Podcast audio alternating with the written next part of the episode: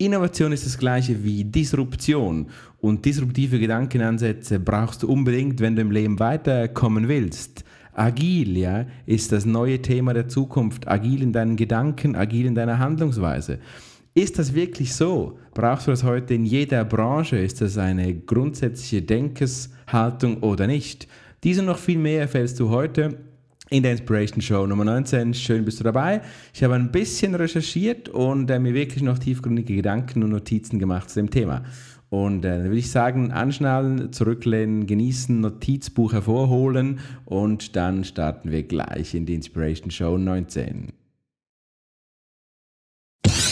Hello Guys! Hier kommt der Podcast von Raphael Frangi. Unternehmer, Trainer, Coach und Marketing-Experte aus der Schweiz. Deine Extraportion Inspiration. Dein Content-Snack für den Mehrwert in deinem Leben. Du bekommst die besten Lifehacks, nützliche Buchtipps, persönliche Meinungen und Hintergründe und natürlich attraktive Talks mit Unternehmern, Investoren und spannenden Personen aus dem deutschsprachigen Europa. Abonniere jetzt diesen Podcast und du verpasst keine wertvollen Inhalte. Dieser Podcast erscheint unregelmäßig immer dann, wenn er dir einen echten Mehrwert bieten kann. Du entwickelst dich weiter in deinem Sinn. Dieser Podcast inspiriert und begleitet dich dabei ja, verschiedene, verschiedene Basen für diesen Podcast habe ich herbeigezogen, unter anderem spannende Literatur von den Wirtschaftsexperten Davila Epstein und Shelton aus den 2005er Jahren, jedoch hochaktuell und äh, gar nichts an, an, an Wert eingebüßt. Gleichzeitig habe ich äh, gelesen äh, ein paar Essays des Gurus Clayton Christensen, Clayton Christensen wurde als einer der einflussreichsten Management-Denker der letzten Jahrzehnte bekannt. Er stand 2011 und 2013 an der Spitze der Thinkers 50 List. Das ist eine Liste, die alle zwei Jahre erscheint, wo Management-Gurus mit neuen Denkweisen ähm, publiziert äh, werden und entsprechend vorgestellt werden. 2015 landete er auf Platz 2 von The Economist, wird diese Liste herausgegeben. Das sind meine beiden Basen. Literatur, wie gesagt, äh, und verschiedene Essays vom wirklichen Vordenker. Ich denke, um ein bisschen Licht ins Dunkle zu bringen von diesem Thema Innovation und Disruption, spulen wir ein bisschen zurück zu den Zeiten, wo es Disruption noch nicht gab und schauen wir uns mal, gehen wir mal einen kurzen, einen kurzen Input zum Thema Innovation.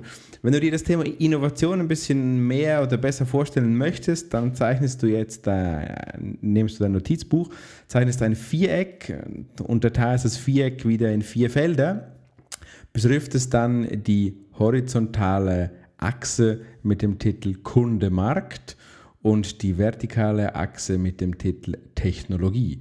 Du hast also jetzt eine kleine Grafik, äh, ein Viereck mit vier Feldern, Technologie in der vertikalen, Kunde und Markt in der horizontalen. Weiter kannst du beschriften, die, der, der, der linke untere Teil, also quasi bei Null beginnend, da schreibst du zuerst rein nahe am Bestehenden, also an der Technologie, oberhalb dann weit weg vom Bestehenden. Das gleiche machst du mit Kunde und Markt nah am bestehenden Kunde, weit weg vom bestehenden Kunden. Da hast du bereits die Grafik vorbereitet und jetzt kannst du die vier Felder beschriften. Wir beginnen ganz unten links mit der softesten, einfachsten Form der Innovation. Dort schreibst du rein inkrementell. Und dann rechts davon semi-radikal. Oberhalb von inkrementell schreibst du rein semi-radikal und ganz rechts oben dann radikal. Also kurz gesagt, du hast vier mögliche Formen der, der Innovation, so wird es klassisch übrigens auch in, in, in, der, in, der, in der von mir Standardliteratur ernannt, immer wieder Buch Denkwerkzeuge der Kreativität und Innovation, das kleine Handbuch der Innovationsmethoden von Florian Rustler, erschienen im Midas Verlag. Ein tolles, tolles Buch mit coolen Denk Denkwerkzeugen, wie es der Name schon sagt. Also nochmal zurück, Innovation, wie gesagt, vier Felder, vier Arten von Innovation. Die inkrementelle Innovation, das ist wie gesagt eigentlich die softeste Version. Das heißt, Technologien sind sehr nahe am bestehenden Geschäftsmodell. Auch die, die Vorgehensweisen hier sind sehr nahe am bestehenden Geschäftsmodell. Nehmen wir ein kleines Beispiel aus der Automobilbranche. Wenn zum Beispiel ein Automobilhersteller jetzt ein neues Fahrzeug auf den Markt bringt, das ein paar neue Features hat, äh, vielleicht neue Motorisierungen hat, irgendwelche neue technische Gadgets hat, aber sonst basierend basierend auf einem bestehenden Modell. Wenn wir uns zum Beispiel den VW Golf anschauen, Volkswagen, den du vielleicht fährst oder du kennst bestimmt jemanden, der so ein Auto fährt, dann kann man dort sagen, es ist nicht äh, nichts Radikales passiert, vielleicht äh, ein bisschen semi-radikales mit anderen Paletten, aber Volkswagen als solches ist sehr inkrementell innovativ gewesen die letzten Jahre weil sie eben nur kleine Änderungen an den Markt gebracht haben. Wenn wir das, äh, die Grafik weiter anschauen wenn wir also quasi eins nach oben springen in semi-radikal, wo wir sagen können, weit weg von bestehenden Technologien, aber doch noch sehr nahe am bestehenden Kunden, dann wäre das zum Beispiel, wenn jetzt die Autobranche sagt, es äh, ist plötzlich der erste VW Golf mit einem Elektroantrieb oder mit einem Gasantrieb oder mit einem was auch immer für einen Antrieb, dann kann man sagen, weit weg von der bestehenden Technologie, jedoch vermutlich wird noch der ziemlich gleiche Markt oder sehr nahe am bestehenden Markt wird agiert, dann würden wir das verstehen als semi-radikal. Bevor wir zum Radikalen äh, ähm, gehen, oder das wären eigentlich die, die, beiden, die beiden Treiber, Soft oder Hard Soft sozusagen. Wenn wir jetzt rechts unten hinskippen, dort hast du ja ebenfalls semi-radikal eingeschrieben, also weit weg vom bestehenden Markt, aber möglicherweise in der bestehenden Technologie. Nehmen wir wieder unseren, unseren Autoherstellern.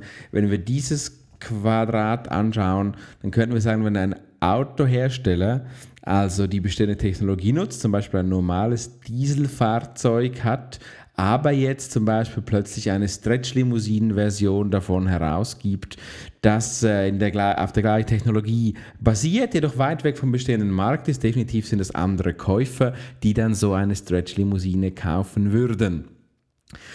Ja, und erst wenn wir auf das, auf das letzte Quadrat gehen, auf das letzte Quadrat gehen radikal, dann sind wir dort beim Game Changing Moment, ja. Also Innovationen, die hier als Spielveränderer angeschaut werden, ja. Das heißt, das sind Veränderungen, die zum Beispiel auch ein Autohersteller treiben könnte, die, die, die Veränderungen, die normalerweise dann ein gesamtes Marktumfeld verändern oder die Änderungen im gesamten Markt mit sich ziehen, ja. Diese Art der Innovation ist, äh, wie man vermutet, natürlich die seltenste Version und auch die schwierigste Version. Ein historisches Beispiel, um kurz den Automarkt zu verlassen, wir kommen dann gleich nochmal darauf zurückzusprechen, können wir zum Beispiel den Markt der Wegwerfwindeln in den 70er Jahren anschauen. Ja?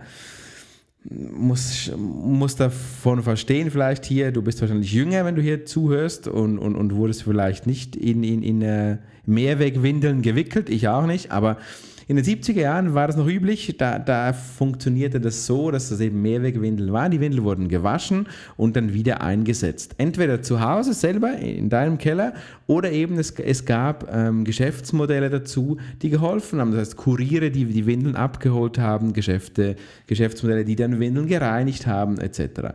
Ja, und jetzt als dann in den 70er Jahren die Wegwerfwindel erschienen ist, ja, da haben sich ganze Märkte verändert. Das heißt, die traditionellen Baumwollwindeln mit ihren Geschäftsmodellen dazu äh, starben aus. Das hat also weitreichende Konsequenzen gehabt. Man konnte die Wegwerfwindeln, die du vielleicht kennst, Pampers etc., plötzlich im Supermarkt kaufen und danach einfach wegschmeißen. Das heißt, die ganzen Geschäftsmodelle, Windellieferung und Reinigung etc., fiel alles auf einen Schlag weg. Und jetzt war das also eine ganz radikale, eine ganz radikale Innovation. Um langfristig überleben zu können, kann man sagen, wahrscheinlich muss ein Mix von all diesen Innovationsformen passieren. Nun, diese vier klassischen Formen, oder es sind ja eigentlich in dem Sinne nur drei klassische Formen, wenn du so willst, die, die sind ja noch nicht Disruption. Jetzt, wenn wir hier noch den Faktor Disruption reinbringen, dann könntest du eigentlich in deinem Feld rechts oben, quasi am oberen Rand oder fast schon rauslappend aus dem Feld radikal noch Disruption reinschreiben. Denn, und das ist jetzt der entscheidende Punkt, wenn man das nur ganz kurz kurz reinspringen, dann ist Disruption die, die schärfste Form der radikalen Innovation. Disruption ist die schärfste Form der radikalen Innovation. Was heißt jetzt das genau? Eigentlich kommt Disruption schon vom Wort her, hat viel Zerstörung in dem Wort drin. Ja? Das heißt dann, wenn ein Markt sich komplett neu aufstellt und gleichzeitig aber der bestehende Markt zerstört wird.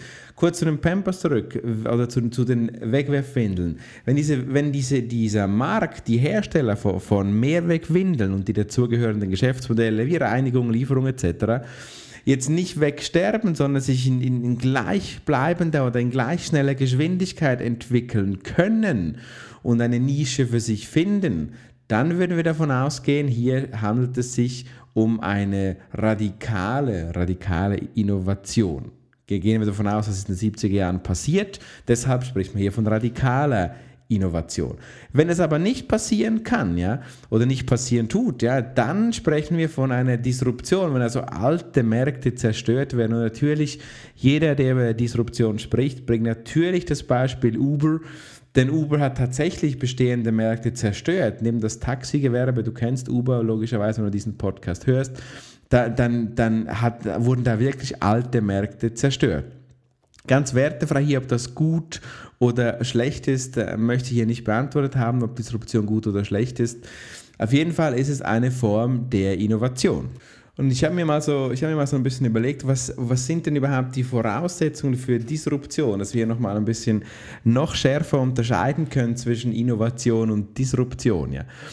Wir können davon ausgehen, dass es auch gemäß der Fachliteratur fünf Voraussetzungen braucht, damit Disruption wirklich angewendet werden kann. Der erste Punkt ist, disruptive Businessmodelle, Technologien müssen für alle zugänglich sein. Das heißt, viele Kunden bekommen Zugang zu einem Produkt, das bisher vielleicht nur eine Elite vorbehalten war. Jetzt bei, bei dem Beispiel Uber kann man das so ein bisschen im Ansatz auch nehmen. Taxifahren doch eher etwas Exklusives, wenn man zehn Jahre zurückspult, dann erst recht.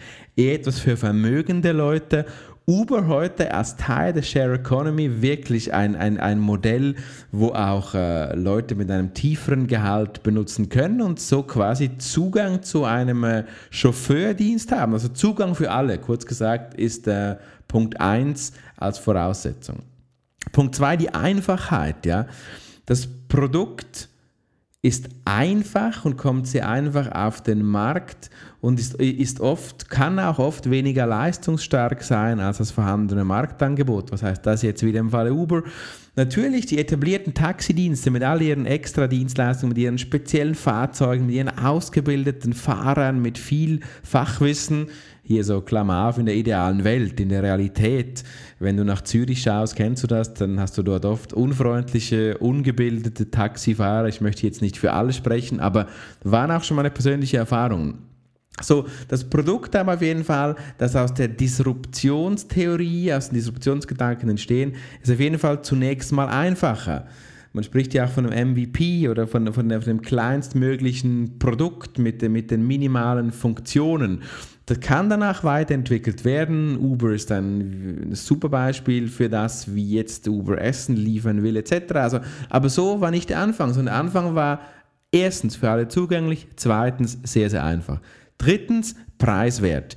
Die meisten, die meisten disruptiven Ansätze der Share Economy sind preiswerter als bestehende Modelle. Uber ist wieder ein tolles Beispiel, obwohl es hier natürlich jetzt auch, vielleicht hast du die Medien verfolgt, rund um die Festtage, die jetzt auch schon ein paar Wochen zurückliegen, da wurde natürlich diskutiert, da wurde gesagt, ja, aber Uber war ja zum Beispiel in der Silvesternacht dann teurer als ein Taxi. Und ja, das war tatsächlich so zu gewissen Zeiten, das war im Wesentlichen so, so zwischen 0.30 Uhr und 1.30 Uhr und dann wieder früh morgens, war Uber tatsächlich teurer als ein Taxi, als ein klassisches Taxi aber grundsätzlich ist Uber natürlich in, in der Regel günstiger. Klammer auf vielleicht noch, warum war Uber dann teurer? Uber hat ein, ein automatisches Load Balancing quasi, also eine automatische Steuerung der Angebot und Nachfrage. Und wenn jetzt alle Fahrer ausgelastet sind, also, also das heißt, die Nachfrage extrem hoch ist, das Angebot zu klein, dann wird Uber die Preise in diesen Minuten oder in diesen Stunden auch erhöhen. Und deshalb kann dann so etwas passieren. Aber grundsätzlich ist es oft eine Low-Price- oder Low-Cost-Strategie, die die Disruption mit sich bringt. Irgendetwas wird einfacher, ist für alle zugänglich und eben günstiger. Dann, was auch eine wichtige Voraussetzung ist, sind wir beim zweitletzten Punkt, Punkt 4, sind kurzsichtige Konkurrenten Vollgas mitten in the face von den Taxifahrern kurzfristig denkend, das heißt, die wirklich nicht langfristig denken, die unbesorgt gegenüber neuen Technologien oder gegenüber neuem Service äh, sich einstellen und deshalb auch, man kann sich anders sagen, schlafen. Ja. Eine Disruption, die jetzt ziemlich neu passiert, ich gerade am Beobachten bin, ist in diesem ganzen Fahrschulmarkt. Ja. Auch Fahrlehrer neigen leider ein bisschen dazu, die Augen zu verschließen, auf ihren Preisen zu bleiben. Ich darf das als äh, Sohn eines Fahrlehrers sagen, weil ich da selbst jahrelange Erfahrung darin habe. Und dort wird die nächste Disruption, eine der Disruptionen, die ansteht, wird dort äh, passieren, weil man eben da ein bisschen die Augen vor der Technologie verschließt. Schau ins Banking rein, auch wenn wir heute an dieser Stelle, und, und wir sind hier im, im, im Winter 2017 ganz klar sagen kann, diese wirkliche Disruption im Banking in Europa hat meines Erachtens noch nicht richtig stark gewunden. Es gibt erste Zahlungsmöglichkeiten, Zahlungsanbieter, die sich formieren, die so wirklich disruptive Ideen an den Start bringen. Aber so wirklich ein Modell des wirklichen Payment äh, der Revolution oder ein disruptives Modell, das funktioniert, kenne ich noch nicht. Vielleicht kennst du es. Dann darfst du mir es gerne schreiben oder auch äh, so kommentieren. Gut, jetzt kommen wir noch zum letzten Punkt, Punkt 5, ein Technologiesprung. Ja? Das heißt, durch einen technologischen Paradigmenwechsel wird ein Produkt plötzlich attraktiv. Also die eigentliche, die eigentliche Dienstleistung der Basis muss nicht besonders innovativ sein. Also eine Person von A nach B bringen, ist jetzt nicht wirklich so mega in innovative Gedanken. Aber eben diesen Technologiesprung, diesen Paradigmawechsel, dass Uber ja sagt, du, du quasi share the ride, also du kannst da mitfahren, wenn jemand eh diese Strecke fährt. Das sind völlig neue Denkansätze und es geht hier wirklich, wirklich um neue Denkansätze und eben im Punkt 5 auch um die, um die neue Denkweise der Technologie. Ich fasse noch einmal kurz zusammen. Punkt 1, Zugang für alle. Punkt 2, einfach, einfaches Produkt. Punkt 3, preiswert. Disruption ist oft low cost. Und vier kurzsichtige Konkurrenten, Mitbewerber, die schlicht und einfach pennen. Punkt 5. Ein Technologiesprung, ein Paradigmawechsel im Umgang mit den Technologien. Softwarebranche auch ein total cooles Beispiel. Die Adobe Cloud, die du vielleicht auch benutzt.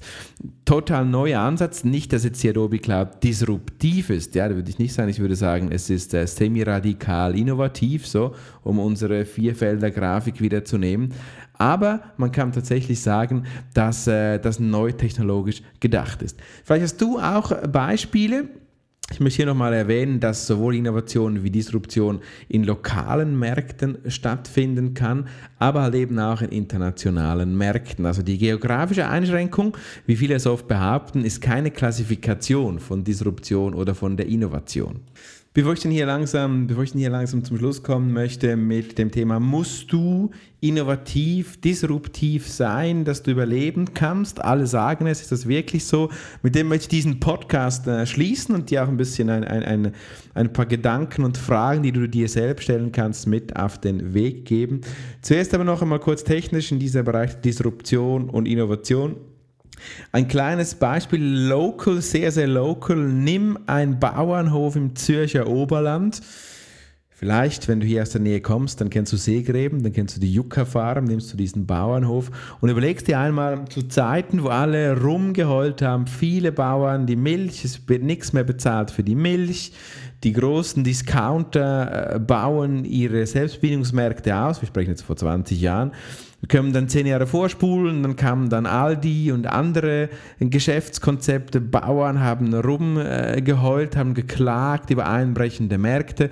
Und da gab es zwei innovative Brüder, Martin und Beat Jucker, die in, äh, in Seegräben wohnen, die diese Juckerfarm gegründet haben die eben das nicht gemacht haben, die eben nicht rumgeheult haben in diesem Modell und dann nicht eben gesagt haben, oh, wir verharren und unsere Kühe geben zu wenig Milch. Nein, sie waren in diesem Moment eigentlich sehr, sehr innovativ oder waren sie gar disruptiv für diesen Moment. Für diesen Markt, wenn wir es ganz, ganz local einschränken, würde ich sagen, waren sie schon, waren sie schon radikal innovativ. Disruptiv würde ich sagen, wahrscheinlich nicht ganz, da fehlen doch ein paar Punkte, aber auf jeden Fall waren sie radikal innovativ, weil sie dann aus diesem kleinen normalen Landwirtschaftsbetrieb heute ein, muss man sagen, internationales Unternehmen kreiert haben über all die Jahre haben sie gesagt, wir verschreiben uns dem Thema Kürbisse, wir machen Events, bei uns kann man heiraten, wir machen einen Hofladen und und und. Das würde hier jetzt den Rahmen sprengen. Vielleicht mache ich dann da mal einen separaten Podcast zu diesem Konzept. Auf jeden Fall, Martin und Beat Jucker, falls du diesen Podcast, Podcast hörst, Chapeau, wirklich tolle Geschichte, radikal innovativ, habt ihr gezeigt, wie sich ein Markt verändern kann für die Disruption würden noch ein paar Punkte fehlen. Ich bin überzeugt, dass sie disruptiv denken können, diese beiden Brüder, und vielleicht, vielleicht wird da was Disruptives auf den Markt kommen, aber auf jeden Fall radikal innovativ. So, nun, was ist das Problem jetzt von Innovation und, und, und von äh, Disruption im Marktumfeld? Ja? Wir haben es im Podcast in der letzten Ausgabe schon diskutiert. Der Schwerpunkt liegt heute in der Ökonomie oft auf Wiederholbarkeit und Vorhersagbarkeit. Und wir haben genau über das gesprochen und ich habe dir gesagt, dass das die Schwierigkeit ist, dass eben immer weniger vorhersehbar ist und das ist auch ein bisschen das Problem von Modellen und generell auch von Innovation und Disruption. Gewisse Sachen kann man nicht voraussehen, bei gewissen Konzepten muss man einfach mutig sein. Wenn man jetzt so fünf Ansätze, wie ich dir vorhin gesagt habe, im Kopf hat, muss man das prüfen für seine Branche, ob das äh, geht oder nicht, ob man das äh, machen will oder nicht. Ein Mix, ein Mix ist wichtig. Gibt es Märkte, das werde ich oft gefragt, auch im Rahmen äh, meines Unterrichtes, gibt es Märkte, die jetzt gar nicht innovativ und gar nicht disruptiv sein müssen? Ja, eine schwierige Frage und es gibt diese Märkte ziemlich sicher schon. Also entweder, ich habe mir zwei notiert, wo ich jetzt über, als Vorbereitung über diesen Podcast nachgedacht habe. Das eine ist natürlich der ganze öffentliche Dienst kannst ein Straßenverkehrsamt nehmen, du kannst ein Steuerbüro nehmen, etc. Die müssen nicht innovativ sein. Sie können, sie können einen Online-Schalter haben, wenn sie wollen, wenn sie jetzt, äh, ich sage es bewusst ein bisschen flapsig, cool sein möchten, aber sie müssen nicht. Sie haben nicht diese Pflicht. Straßenverkehrsamt auch nicht. Das Auto wird vorgeführt, die Prüfungen werden absolviert im gleichen Stil wie vor 30 Jahren. Das Outfit der Experte ist teilweise anders, auch nicht immer, aber da braucht es jetzt nicht wirklich diese Disruption oder diese Innovation. Dann natürlich, wenn du eine, einen kleinen Nischenmarkt nimmst, wenn du jetzt sagst, nehmen wir ein Beispiel, du produzierst irgendwelche handgemachte Pesto-Soßen irgendwo, möchtest diese wirklich nur lokal in deinem Dorf verkaufen, da würde ich auch sagen, nein, da musst du nicht besonders disruptiv und innovativ sein. Es kommt ein bisschen darauf an, was du für Ziele hast, ja was für Ziele für dein Unternehmen, für dein Projekt hast und wie der Markt heute schon aussieht, dann empfiehlt es sich, neue Gedanken zu spinnen und, und ja, die, die, dein Businessmodell neu zu denken. Nun, brauchst du Innovation und Disruption für dich als Person, für dich mit, mit, mit deinem Weg. Auch dort, nein, natürlich brauchst du das nicht. Ich äh, werde euch dann später in einer Folge im Podcast mal einen Corporate Monkey vorstellen, einen, einen Mensch, der in einem Büro arbeitet, der ganz zufrieden ist, der aber auch sagt, äh, vielleicht werde ich einmal wegrationalisiert oder nicht. Und bis dahin hoffe ich einfach, dass alles gut geht. Und bis dahin mache ich meinen Job von 9 bis 5. Ich bin überzeugt, dass diese Stellen äh, weniger werden in Zukunft. Aber theoretisch, je nachdem, was du für einen Anspruch hast, musst du nicht äh, disruptiv oder innovativ denken. Ich persönlich bin ein Fan davon. Ich denke sehr, sehr gerne in, in, in neuen äh, Technologien. War mit meinen Webinaren im 2016, um es mal ja eher ein bisschen pessimistisch zu formulieren, semi-radikal unterwegs, semi-radikal, innovativ, ganz sicher nicht disruptiv unterwegs vielleicht für gewisse Strukturen, Teilmärkte auch radikal ähm, innovativ unterwegs mit Webinaren, aber man muss nicht. Also du musst dir persönlich, wenn du jetzt dann gleich dieser Podcast ähm, abstellst oder er zu Ende geht, musst du dir einmal überlegen, Ach, die, die, gleiche Frage, die ich dir ab und zu gestellt habe, bist du zufrieden mit deinem Job, so wie er heute ist? Willst du, musst du innovativ sein oder nicht? Wenn du das sein willst, gibt es einen Haufen Literatur, kannst du gerne, gerne auf mich zukommen, kann ich dir noch ein paar weitere Buchtipps zu dem Thema geben. Und ansonsten kannst du auch einfach das Pferd reiten, solange es noch zu reiten ist oder die Kuh melken. Ein schönes Beispiel, um, bis die Kuh eben dann keine Milch mehr gibt. Also du musst nicht, es äh, empfiehlt sich, wenn du, wenn du es tust, aber wie gesagt, du musst nicht und Disruption ist nicht gleich Innovation. Das war mein Ziel, dass du das heute in dieser Podcast-Show verstehst. Danke, dass du dabei warst. Bald wieder gibt es ein Live-Gespräch eine, mit, mit, mit einem spannenden, spannenden, interessanten Taggast. Bis dann sage ich dir merci, bis zum nächsten Mal und äh, nicht vergessen, Dieser Podcast ist kostenlos, wird es auch immer bleiben. Ich würde mich mega, mega freuen über eine positive Bewertung und auch gerne über einen Share, über ein Like bei deinem Netzwerk. Bis dann, bis zur nächsten Ausgabe. Ich freue mich auf dich. Ciao, ciao, bye, bye.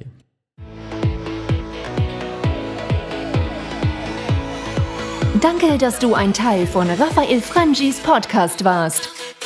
Es wäre cool, wenn du beim nächsten Mal wieder einschalten würdest, wenn Raphael dich inspiriert und dir den interessanten Content direkt zu dir nach Hause liefert. Vergiss nicht, Raphaels YouTube-Channel zu abonnieren und ihn bei Twitter und Instagram zu followen.